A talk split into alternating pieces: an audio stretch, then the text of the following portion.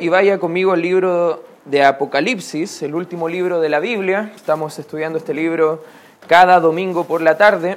Un libro que ya estuvimos viendo la semana pasada, la introducción de todo el capítulo número uno, donde debemos entender que no es un libro que debemos solamente estudiar por curiosidad, sino que es un libro que debemos estudiar para conocer más a nuestro Señor y Salvador Jesucristo. El capítulo 1, como hemos visto en el versículo 19, encontramos el bosquejo general de todo el libro. Y en el versículo 19 dice las cosas, escribe las cosas que has visto y las que son y las que han de ser después de estas. Acá vemos tres partes que se va a dividir el libro. Las cosas, dice el 19, las cosas que has visto, hablando de todo lo que del pasado de la iglesia, todo el tiempo desde que Cristo murió por ella, hasta quizás lo que estamos viviendo actualmente, lo que has visto. Fíjate, después dice, y las que son, que habla del tiempo presente de la iglesia, y las que han de ser después de estas, todos los acontecimientos escatológicos o futuros que van a ser eh, llevados a cabo o descritos en el libro de Apocalipsis desde el capítulo 4 en adelante. El capítulo 1 describe el pasado de la iglesia, pero el capítulo 2 y 3, donde vamos a entrar el día de hoy, va a describir el presente de la iglesia. Y vamos a comenzar estudiando, según el capítulo 2, versículo 1, dice, escribe al ángel o mensajero de la iglesia en Éfeso. Vamos a estar estudiando hoy la iglesia de Éfeso. Esta iglesia que le faltó amor. ¿Te imaginas una iglesia donde tú llegas y la gente no te recibe bien, más bien te recibe con crítica? Bueno, ¿cómo llegas a la iglesia? A ver, te miran de punto en blanco, a ver, viene con corbata, viene con camisa, viene con zapato, con tela. Ah, no, si no viene de esa forma, no lo vamos a aceptar, lo vamos a quizás criticar. O a veces te esperan conductas que no son tan adecuadas. Bueno, el descuido o la negligencia va a traer la ruina espiritual y cuando hablamos de la iglesia, la carta de acá de Apocalipsis nos va a mostrar en la radiografía de Éfeso qué estaba pasando. Para dar algunos contextos del libro y, y también de la ciudad y de la iglesia, Éfeso, la iglesia de Éfeso tuvo un liderazgo superestelar tenía casi los mejores pastores de la época, estuvo pastoreando dentro de la iglesia el apóstol Pablo, lo vemos en el libro de Hechos capítulo 19, también vemos que Timoteo estuvo pastoreando esta iglesia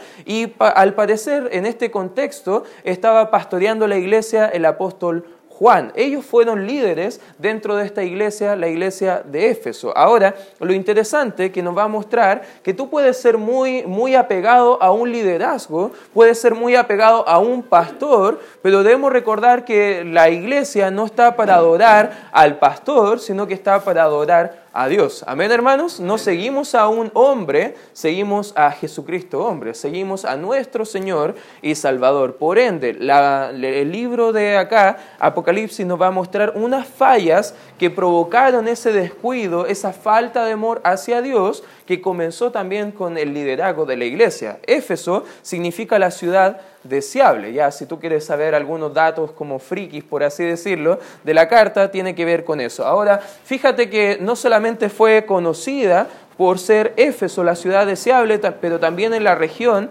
eh, ahí fue conocida como la luz de Asia por ser muy cosmopolita. Ella estaba situada geográficamente, no sé si puede aparecer la siguiente diapositiva, ahí podemos ver que Éfeso, si lo vemos acá abajo, estaba en plena costa y tenía una ubicación privilegiada para poder pasar todo el comercio de Grecia antigua por toda esa zona, venían desde Egipto, Arabia, todo el comercio iba a caer entre las costas de Kos, Troas y Éfeso. Pero Éfeso fue conocida como la luz de Asia por ser la más abundante o la que mejor hacía negocios en aquella época. Había muchos artesanos ahí en, en, Éfeso, incluso el templo de Éfeso fue conocido como una de las diez maravillas antiguas. Si podemos seguir adelante con las diapositivas, podemos ver que así más o menos parecía el templo de Éfeso en los días del apóstol Pablo, que estaba ubicado casi al centro de la ciudad, porque ahí estaba el centro de toda la adoración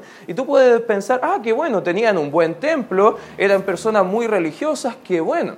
Pero lo interesante de Éfeso es que su culto era una diosa llamada Diana. Eso lo encontramos en Hechos 19, del 23 al 25. Léelo por favor en casa. ¿Y qué pasaba? Ese simil de Diana es lo que conocemos hoy en día como María. Esa estatuilla que nosotros hemos visto a lo mejor en los templos católicos era exactamente la misma idea, la misma ilustración del comercio a través de, las, de los artesanos que estaban dando culto y tallando algunas imágenes en cera, incluso en piedra, incluso en el libro de Hechos capítulo 19 hay como un conflicto con el apóstol Pablo porque él llega, predica el Evangelio, habla que no hay que adorar a Dios a través de imágenes y todos los artesanos se van en contra del apóstol Pablo porque estaba arruinando su negocio. Y tú puedes leerlo ahí en, Hechos 19, es una historia muy interesante, pero lo interesante también del culto a esta diosa llamada Diana es que ellos hacían, los sacerdotes y sacerdotisas, a través de la prostitución y orgía.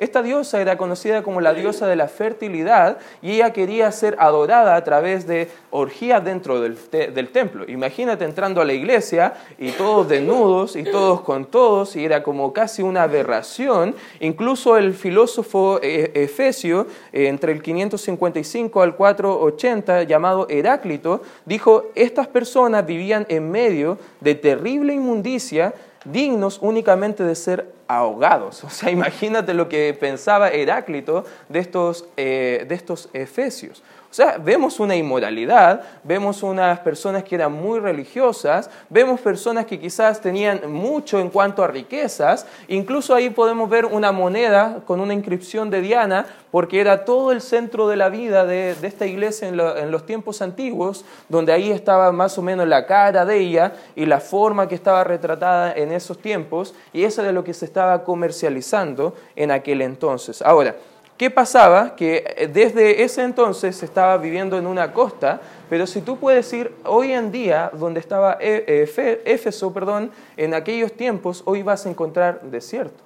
O sea, antes era todo próspero, y ahora está totalmente en ruinas. No existe casi esa, esa, ciudad, incluso lo poco que existe solamente es un pueblo pequeñito dedicado quizás a algunas otras cosas, pero no tiene la misma potencia de antes. Ahora vamos a ver en el estudio de esta carta, ya teniendo todos estos acontecimientos, todo este trasfondo de lo que pasaba en Éfeso, vamos a estudiar a esta iglesia que le faltó amor. Y en primer lugar vamos a ver la aprobación que le hace el Señor Jesucristo a esta iglesia. Fíjate lo que dice el versículo número uno, escribe al ángel de la iglesia en Éfeso, el que tiene las siete estrellas en su diestra, el que anda en medio de los siete candeleros de oro, dice esto. Versículo 2 dice, yo conozco tus, ¿qué dice?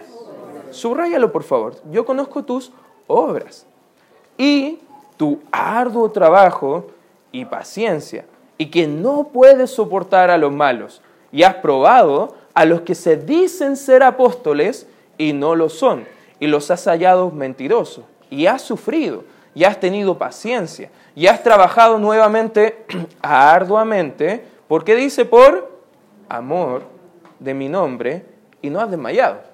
Interesante la descripción, o sea, vemos una iglesia trabajadora, vemos una iglesia que tenía buena teología, cuando venía una persona que decía ser apóstol y no lo era, los hallaban mentirosos, o sea, era una buena iglesia al parecer. Fíjate lo que dice el versículo número 6, para avanzar un poco, dice, pero tienes esto, que aborreces las obras de los nicolaitas. Vamos a hablar un poquito acerca de estos nicolaitas en breve, pero las cuales, dice la escritura, yo también aborrezco. O sea, la aprobación que estaba dando el Señor Jesucristo al parecer era una muy buena aprobación. Por ejemplo, vemos que era una iglesia bien ocupada, haciendo la obra del Señor. Era una iglesia que no estaba esperando solamente el día domingo para servir al Señor, era una iglesia que estaba ocupándose en muy buenas obras, estaba buscando servir al hermano, ayudar al hermano, era una iglesia que estaba preocupada en alcanzar a su sector, era una iglesia que estaba preocupada en estudiar la Biblia, no solamente era una iglesia ocupada, pero también era una iglesia sacrificada. Vemos que en dos ocasiones vemos su arduo trabajo. Fíjate en el versículo 2 dice, y tu arduo trabajo. Versículo 3 dice, y has trabajado arduamente. Era una iglesia que estaba sacrificándose. La palabra trabajo arduo, ahí esas palabras que están ahí en la Biblia, tiene la idea de trabajar hasta quedar agotado.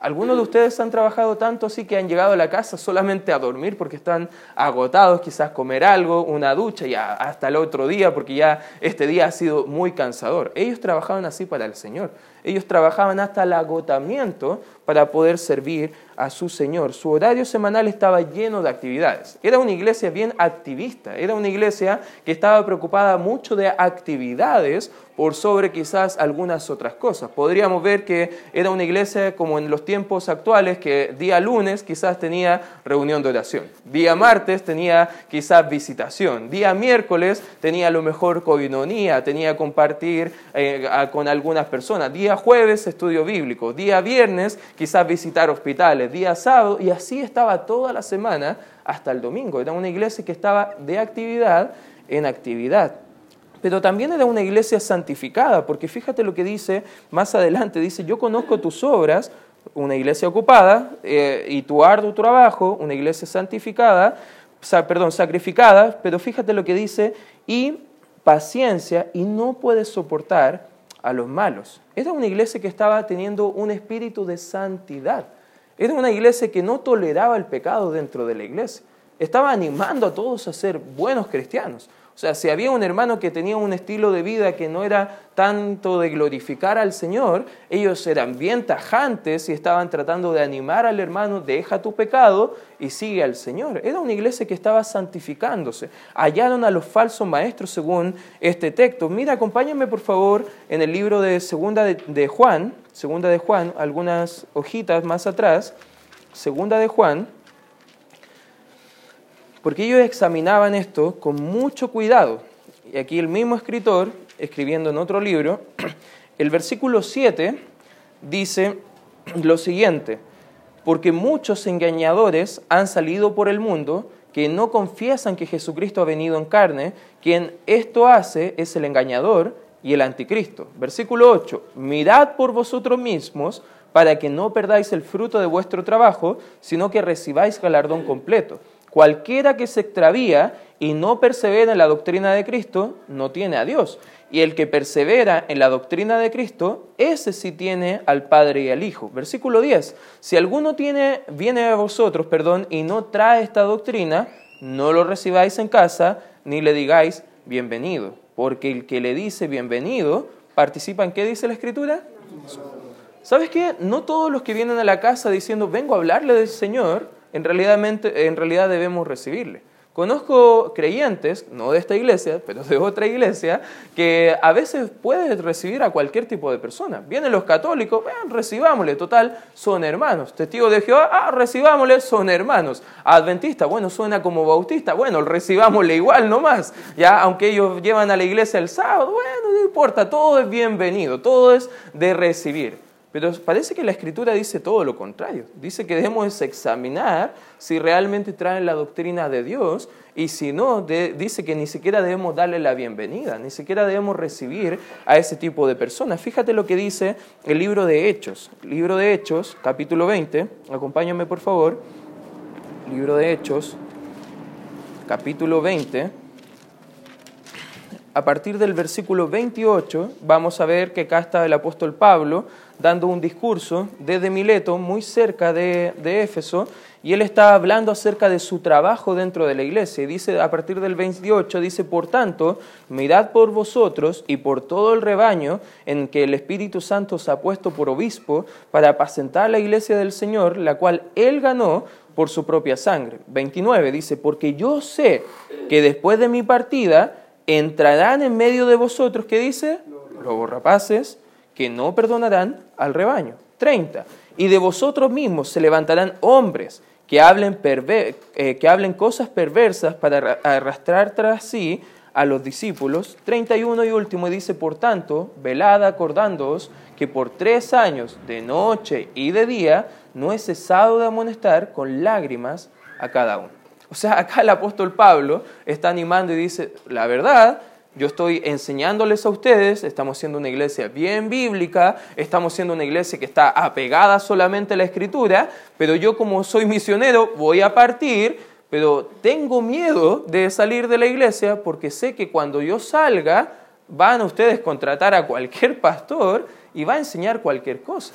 Y de repente van a andar diciendo, aunque la Biblia no lo diga, que tú debes pactar con el Señor para poder tener una bendición o una doble unción. Van a decir quizás que tú tienes que empezar a danzar dentro de la iglesia. Van a empezar a decir quizás cuántas cosas que no están en la Biblia, pero ustedes deben velar. Ustedes deben estar atentos de no recibir a cualquier persona. Mira, acompáñame al libro de Primera de Juan en el capítulo número 4. Primera de Juan, capítulo número 4. Acá estamos viendo algunos pasajes en la Biblia donde nos da la descripción de, examinar la doctrina de las personas. Versículo 1 dice, amados, no creáis a todo espíritu, sino probad. Y subraya esa palabra porque tiene la idea de pesar, de poder evaluar con detenimiento los espíritus si son de Dios. Porque muchos falsos profetas han salido por el mundo. Aquí, ¿qué está diciendo el apóstol Juan? Está diciendo que hay muchas personas enseñando la Biblia que no son de parte del Señor, que son personas que vienen solamente a engañar. ¿Cómo son la descripción de estas personas? Versículo 2 dice, en esto conoced el Espíritu de Dios, todo espíritu que confiesa que Jesucristo ha venido, ¿en qué dicen? Es de Dios. Y todo espíritu que no confiesa que Jesucristo ha venido en carne, no es de Dios. Y este es el espíritu del anticristo, el cual vosotros habéis oído que viene y que ahora ya está en el mundo. Hijitos, vosotros sois de Dios y los habéis vencido, porque mayor es el que está en vosotros que el que está en el mundo. Ellos son del mundo, por eso hablan del mundo y el mundo los oye. Nosotros somos de Dios, el que conoce a Dios nos oye, el que no es de Dios no nos oye. Y en esto conocemos el espíritu de verdad y el espíritu del error. ¿Qué está diciendo acá el apóstol Juan? Si vienen personas a tu casa, una de las preguntas iniciales que debemos hacer, ¿qué piensan acerca del Señor Jesucristo? ¿Creen que es Dios? ¿Creen que Él venido en carne? Lamentablemente hay personas que tienen arduo trabajo, que golpean puertas día y noche, que golpean incluso las puertas de nuestras propias casas, y si tú haces la pregunta acerca de quién es Jesús, no, Él era un hijo de Dios. Él es como un ángel, él, él casi es una persona súper buena. Sí hay salvación en él, pero si tú le preguntas, ¿es Dios? No, no, no es Dios. O si te dicen que sí, no, es un Dios con D minúscula, que en la Biblia es igual a un demonio, hermano, es igual a alguien que no merece ser adorado. Pero ¿qué creen las personas acerca de Jesús? Nosotros debemos también aprender a evaluar con la Biblia. ¿Te has dado cuenta que hay iglesias con mala doctrina que siempre están llenas?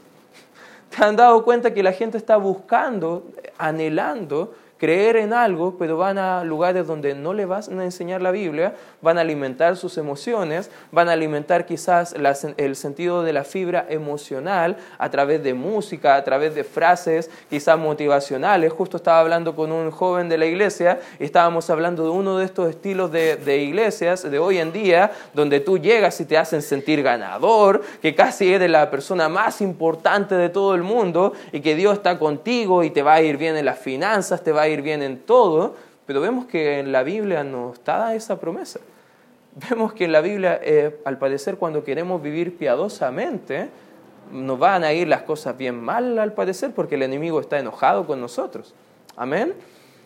Cuando estamos quizás queriendo vivir piadosamente, vamos a enfrentar dificultades en la familia y en la iglesia. Y debemos tener cuidado, hermanos, cómo examinamos a los ministros. Fíjate en 1 Corintios capítulo 11, Primera de Corintios, capítulo, miento, segunda de Corintios, segunda de Corintios, perdón hermano, versículo, capítulo 11, vamos a leer a partir del versículo 1 hasta el versículo 4 y aquí está hablando el apóstol Pablo, dando confirmación acerca de que él sí es un apóstol del Señor Jesucristo, y dentro de la iglesia de Corintios se estaban metiendo falsos maestros, que eran como casi los mejores apóstoles, donde ellos comparaban al apóstol Pablo con, el, con estos apóstoles y decían, no, el apóstol Pablo es fome, el apóstol Pablo no predica bien, el apóstol Pablo anda mal vestido, mira, estos apóstoles sí tienen el mejor traje, el apóstol Pablo tiene las chalas todas rotas, ya era un apóstol que ni merecemos seguirle. Y ahí estaban criticando al apóstol.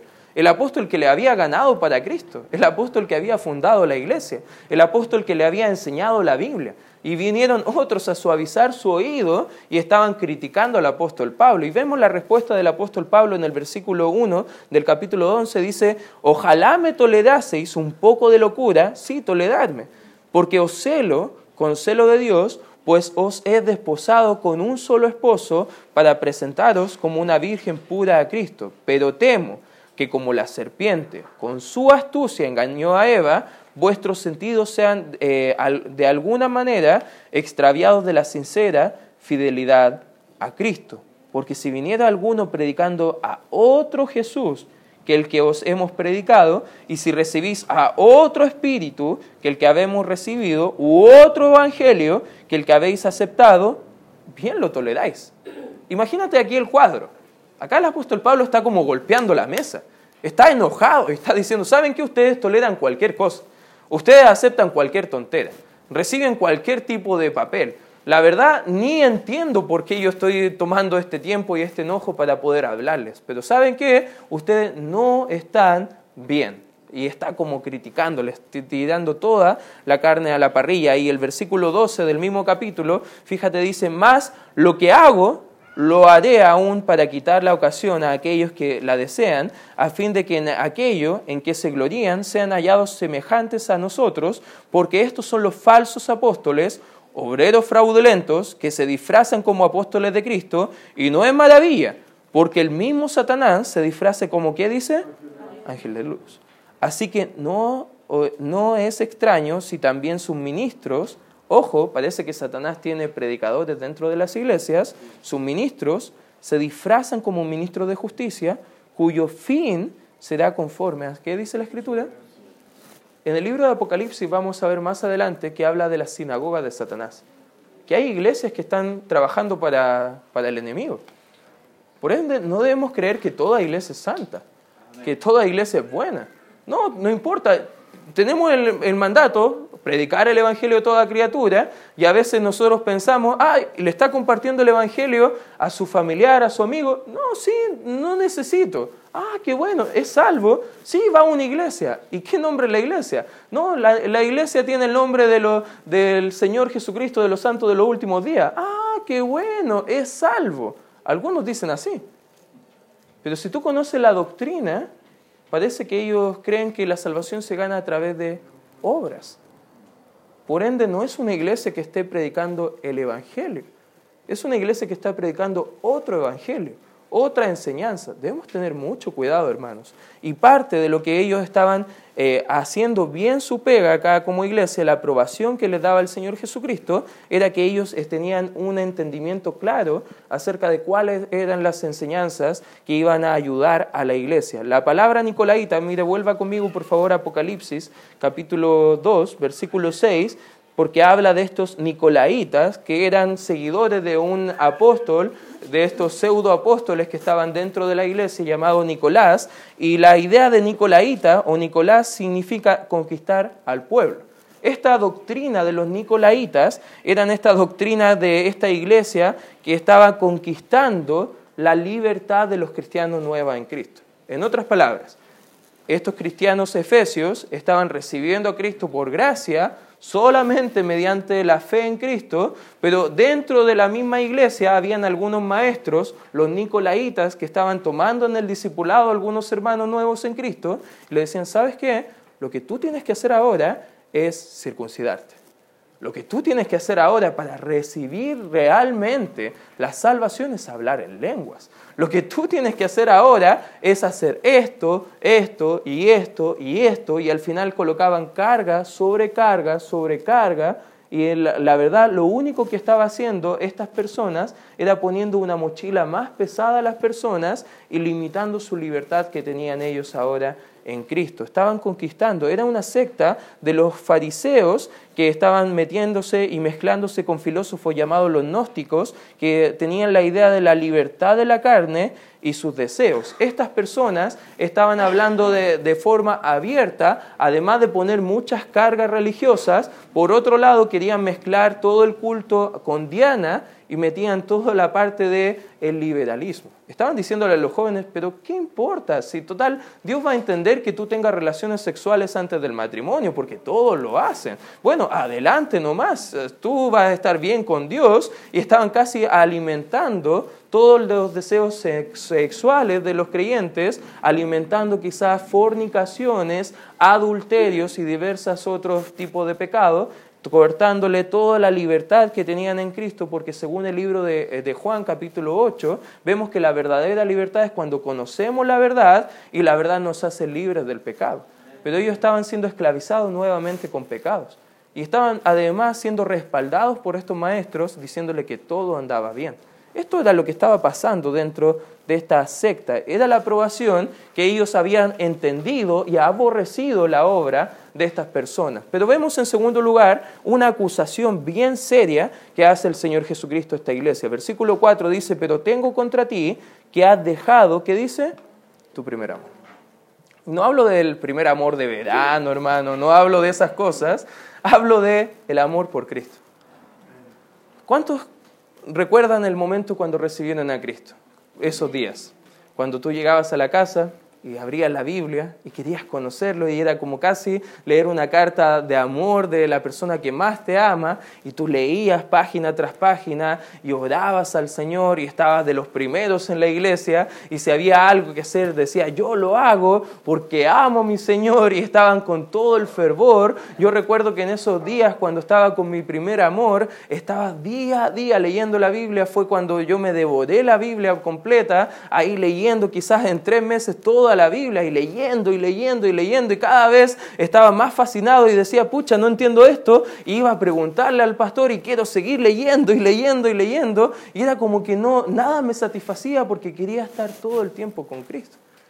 Pero si tú recuerdas eso, que comenzó así, después pasa un tiempo y ¿cómo anda nuestra vida?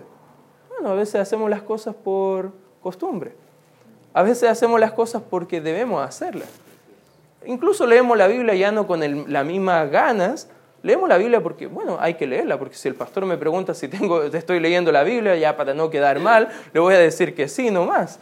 Pero te das cuenta que a veces nosotros podemos caer en lo mismo que esta iglesia de Éfeso, que podemos quizás comenzar bien, pero dentro del proceso estar bien flaqueando con algunas cosas, ellos habían abandonado, dice la palabra ahí, has dejado, la palabra ahí es un abandono completo. ¿Qué es el primer amor? Es simplemente la devoción a Cristo caracterizada de un nuevo creyente, un esfuerzo ferviente y personal de conocer a su nuevo Señor. ¿Tú has querido conocer al Señor de esa forma? ¿Has querido conocer más y más del Señor Jesucristo? Bueno, eso es una característica del primer amor de las personas. ¿Te has enamorado alguna vez? Bueno, yo estoy enamorado de mi esposa y cada vez que la conozco más me enamoro más de ella y sabes que yo quiero pasar tiempo con ella.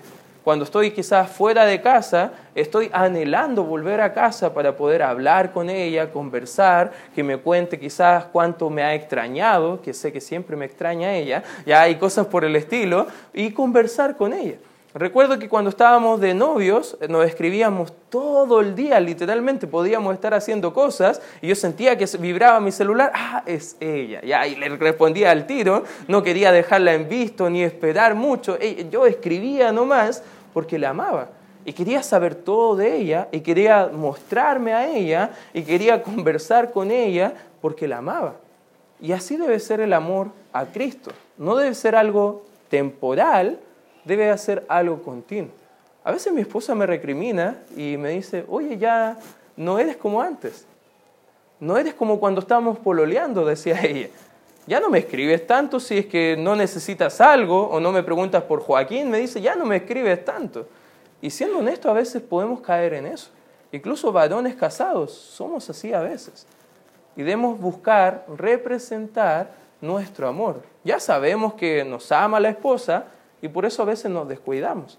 Y como cristianos también a veces entendemos que Dios nos ama y también descuidamos nuestra relación con el Señor. Descuidamos nuestra comunión con el Señor. Piénsalo. Si es posible servir, sacrificar y sufrir por amor de mi nombre y aún así no amar al Señor Jesucristo. En otras palabras, es posible que vengas a la iglesia, que sirvas al Señor, que prediques la palabra, que puedas servir a otros, decir, lo hago todo por amor a Cristo, y aún así volver a tu casa y no tener una relación con Él. Y así hay muchas iglesias. Y debemos orar, hermanos, para que nuestra iglesia no sea así. Debemos orar, hermanos, para que nuestra vida personal no sea así.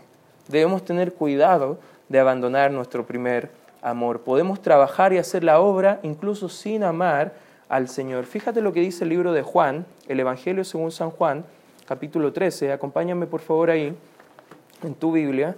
Juan capítulo 13, versículos 34 y 35. Y aquí está hablando el Señor Jesucristo de una característica de cómo iban a ser conocidos sus discípulos. Y dice el 34, un mandamiento nuevo doy. Fíjate que dice que os améis unos a otros. Como yo os he amado, que también os améis unos a otros. En esto conocerán todos que sois mis discípulos. Si tuvierais, ¿qué dice? Los unos por los otros. ¿Sabes qué? Una manifestación de amor real por Cristo es cuando amamos a otros.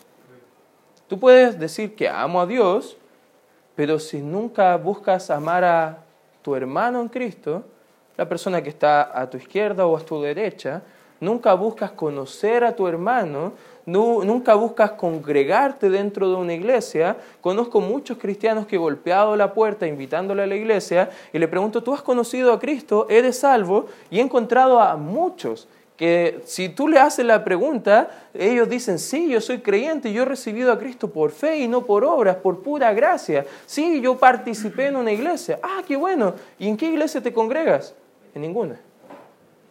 ¿Y por qué no? No, es que yo en un tiempo estuve sirviendo en un coro, cantando al Señor. Me sé versículos de memoria. Yo puedo recitarte libros completos, me dijo uno una vez de la Biblia. Y dije, ah, qué bueno, qué interesante. ¿Y en qué iglesia se congrega? En ninguna. ¿Y por qué no? Porque tuve un problema con un hermano. Porque la gente me decepcionó. Porque esto y esto otro. Y van a decir muchas cosas de por qué no se están congregando el día de hoy. Pero sabes que una evidencia de amar a Cristo es cuando amamos a otros. Amén, hermanos. No podemos decir que amamos a Dios si no amamos al hermano, si no amamos al incrédulo, si no amamos al vecino. En esto la gente va a conocer que somos realmente discípulos del Señor Jesucristo. El trabajo, hermano, entienda, no es un sustituto del amor a Dios. Por ende, incluso como iglesia tenemos algunas expectativas de los que quieren servir, porque tú ves en iglesias que solo van a la iglesia cuando les das algún puesto de trabajo. Ya cuando le toca predicar al hermano es el más puntual, llega media hora antes incluso, está ahí de punta en blanco, pero cuando no le toca predicar o no va o llega tarde y ni siquiera va bien vestido. O a lo mejor la gente solamente quiere ir a servir en la iglesia por amor a Dios, pero no quiere quizás involucrarse mayormente. Hermano, eso es un símbolo de que el trabajo está sustituyendo tu amor verdadero por Cristo y por otros. Y si es así, hermano, arrepiéntete. Vamos a ver en breve cómo es eso. Tampoco la pureza es un sustituto a la pasión por Cristo, hermano. Hay muchos cristianos, muchas religiones que enfatizan mucho la moralidad pero que en realidad no están bien con Dios. Mi papá, antes de, conocer a Cristo, aún no es salvo, él participaba en una iglesia de los testigos de Jehová, en uno de esos salones. Ahora son personas bien interesantes, son personas con un concepto de moralidad muy alto, son personas que son muy correctas. E incluso a mi papá por muchos años no encontré nada de lo cual acusarle de algo malo, porque él era bien correcto en toda la forma de vivir. Por ende, cuando quería compartirle el Evangelio, era muy difícil encontrar algo que sea tan evidente en su vida que él pueda arrepentirse. Pero él necesitaba a Cristo. Y en realidad estaba teniendo una pureza o una moralidad bien alta, pero nunca había conocido a Cristo realmente. No debemos confundir eso, hermanos.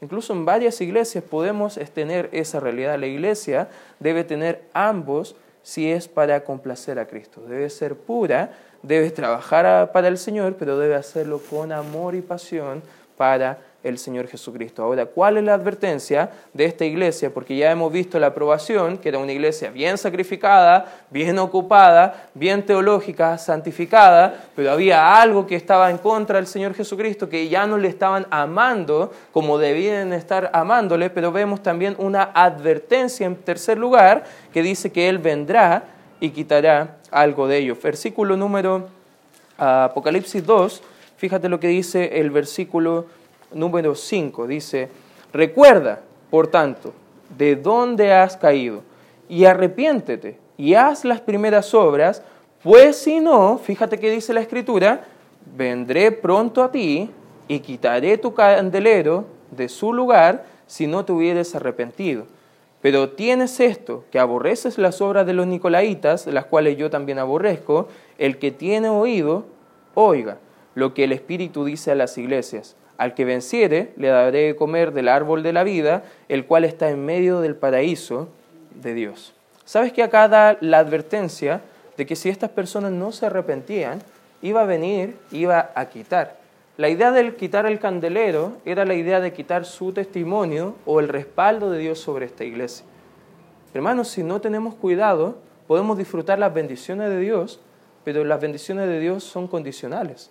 Dios nos bendice cuando somos obedientes a Él, pero Dios quita su bendición de sus iglesias o de sus hijos cuando andamos en rebeldía o lejos de la comunión con el Padre. Y aquí Dios está diciendo, si no te arrepientes, voy a quitar tu testimonio, voy a quitar la bendición que tienes en ti actualmente. Y fíjate qué debemos recordar para poder restaurar o poder tener la bendición del Señor en cuanto a estas cosas. Hay tres cosas que podemos ver. En primer lugar, debemos recordar. Versículo 5 de la primera palabra dice, recuerda. ¿Qué debemos recordar? Fíjate lo que dice la Escritura. Recuerda, por tanto, de dónde has caído. Hermano, algo que te debe animar a volver a tu primer amor es recordar lo que Cristo había hecho antes de salvarte. Hermano, ¿de dónde Dios nos rescató? ¿De dónde, ¿De dónde Dios nos sacó? Hay testimonios bien interesantes incluso dentro de esta iglesia. Hay algunos hermanos que dicen, Dios me rescató de las drogas, me rescató del alcohol, reconcilió mi matrimonio, estaba destruido. Yo a lo mejor era una persona que no tenía propósito y siguen hablando de testimonios, pero a veces no, nos olvidamos que sin Cristo nuestras vidas serían exactamente igual a antes de conocerle. Que tendríamos vidas destruidas por el pecado, que no tendríamos salvación, no tendríamos nuestro destino eterno asegurado con Él en el cielo. Por ende, cuando tengamos la tendencia a abandonar nuestro primer amor, debemos recordar lo que Dios ha hecho por nosotros. Hermano, Dios te ha salvado de una gran condenación, el pecado, la eternidad lejos de Él. ¿Eso te, te anima a poder vivir para Él? Si no te anima, debes recordarlo. Debes recordar qué ha hecho Cristo por ti, quién eres ahora en Cristo. Sabes que cuando entendemos quiénes somos en Cristo, va a ser mucho más fácil que vivamos para Cristo, de dónde hemos, de dónde hemos sido rescatados, cuál ha sido la motivación inicial para poder arrepentirnos de nuestros pecados y haber mirado a Cristo por fe y decirle, quiero que me salves, quiero que cambie mi vida, porque mi vida no tiene ningún sentido sin ti. ¿Sabes que cuando recordamos eso, va a ser más fácil que volvamos a nuestro primer amor? En primer lugar, recuerda. En segundo lugar, arrepiéntete. Dice, recuerda por tanto de dónde has caído y dice, arrepiéntete. La palabra ahí en el griego es metaneo, que es una vuelta de 180 grados. La idea de esta palabra es que tú vas rumbo al infierno, rumbo a tus pecados, con tus planes, tus deseos, vas en esta dirección y de repente Dios te llama, te da la advertencia y tú sigues terco, sigues testarudo y vas a chocar contra el pecado y lastimar tu propia vida, pero en un momento tú entiendes qué ha hecho Dios por ti y tú cambias tu forma de pensar, tu voluntad completa, cambias de dirección de ir en contra de Dios, de darle vuelta a la espalda a Dios, da la vuelta a 180 grados y ahora vas en comunión con el Señor a poder agradarle, conocerle y hacerle más conocido. Eso es la palabra arrepiéntete, que entiendas. A veces gente dice, no, pero si yo me he arrepentido, pero sigue viviendo los mismos pecados. Eso no es arrepentimiento. Eso es solamente una confesión o remordimiento. Pero el arrepentimiento bíblico, el arrepentimiento genuino, es un cambio de conducta. ¿Sabes qué es cambiar nuestras mentes y voluntad como en la parábola del hijo pródigo? ¿Te acuerdas que estaba el, el hijo eh, menor, el que se fue de la casa, y de repente dice la Biblia que él volvió en sí, recordó que estaba mejor en la casa de su padre, y él se arrepintió y dijo, nunca debía haber salido de la casa de mi padre, voy a volver a donde él, voy a dejar de ir en contra de él, voy a volver a él, y yo no merezco nada, porque la verdad le ha aborrecido mi padre voy a pedirle que solamente me haga como un trabajador más, que ni me trate como hijo, que me trate como uno de sus empleados. Y ahí voy a estar mucho mejor, incluso siendo un empleado de él, un siervo de él. Y cuando llegó, ¿te acuerdas de la historia? ¿Cómo le recibió el padre? Con los brazos abiertos. Le recibió como el hijo nuevamente. Le vistió de buenas vestiduras, puso en su dedo un anillo, hizo una fiesta, mató al becerro gordo incluso por él, hizo el mejor asado, mejor que el, asado que comimos en el 18 hoy día, hermanos, los anticuchitos, fue un buen asado. Pero eso hace el Señor cuando nos arrepentimos. Hay miles de pasos para alejarnos del Señor, pero hay solo un paso para volver a la comunión con el Señor y es el arrepentimiento. Y si tú estás lejos del Señor, arrepiéntete, hermano. Vuelve al Señor, vuelve a la comunión, vuelve a tu Señor. Y en tercer lugar, no solamente debes recordar, no solamente debes arrepentirte, pero en tercer y último lugar también debes repetir. Fíjate lo que dice el versículo 5 nuevamente. Dice, recuerda por tanto de dónde has caído y arrepiéntete. Y fíjate, dice, y haz las primeras obras. La idea de hacer las primeras obras tiene la idea de repetir lo que primeramente hicieron. ¿Te acuerdas cuando conociste a Cristo? ¿Qué hacías? Leía la Biblia con amor porque no había una persona que te animara, sino porque había un deseo. Estabas orando al Señor porque querías hablar con Él. Te congregabas sin que el pastor te estuviera animando o el maestro de escuela dominical, era porque tú querías estar. Tú compartías unos folletos, invitabas a tus familiares, a tus amigos a la iglesia. ¿Te acuerdas lo que hacías cuando conociste a Cristo? La idea de esto es hacerlo nuevamente, de volver a vivir para Él. Si tú estás alejado de la comunión, sabes que la Biblia simplemente te llama, vuelve a Él, vuelve a hacer lo, que era antes. Algunos quieren volver a la comunión con el Señor y dicen, yo nunca podré volver. Yo he estado tan lejos del Señor, quizás Dios nunca me va a volver a poner donde yo estaba antes. Pero ¿qué dice la Biblia? Todo lo contrario. Quizás tú si recuerdas lo que Dios ha hecho por ti, te arrepientes y vuelves a Él, tú puedes restablecer la comunión inmediatamente igual que lo que tenías antes. Muchos piensan, tiempos antiguos fueron mejores. Hermanos, si fueron mejores realmente, haz las mismas cosas de antes. Haz lo mismo que te llevó a tener una pasión por Cristo, una pasión por su nombre, una pasión por el Evangelio. ¿Sabes qué? Esta iglesia le faltaba amor, pero la clave la tenían ellos mismos, de volver a hacer lo que hacían antes por su Señor. Y si tú estás con nosotros el día de hoy y has escuchado el mensaje, quizás tú debes evaluar tu vida y pensar quizás cómo estaba yo antes, sirviendo en alguna iglesia quizás, quizás leyendo la Biblia porque quería, quería estudiar de Dios. Antes compartía con mucho de nuevo el Evangelio. Tenía muchas ganas de querer que todos conocieran a mi Señor. Bueno, haz lo mismo el día de hoy, hermano. Toma un compromiso con el Señor. Dile al Señor, yo quiero tener una relación contigo no una religión más.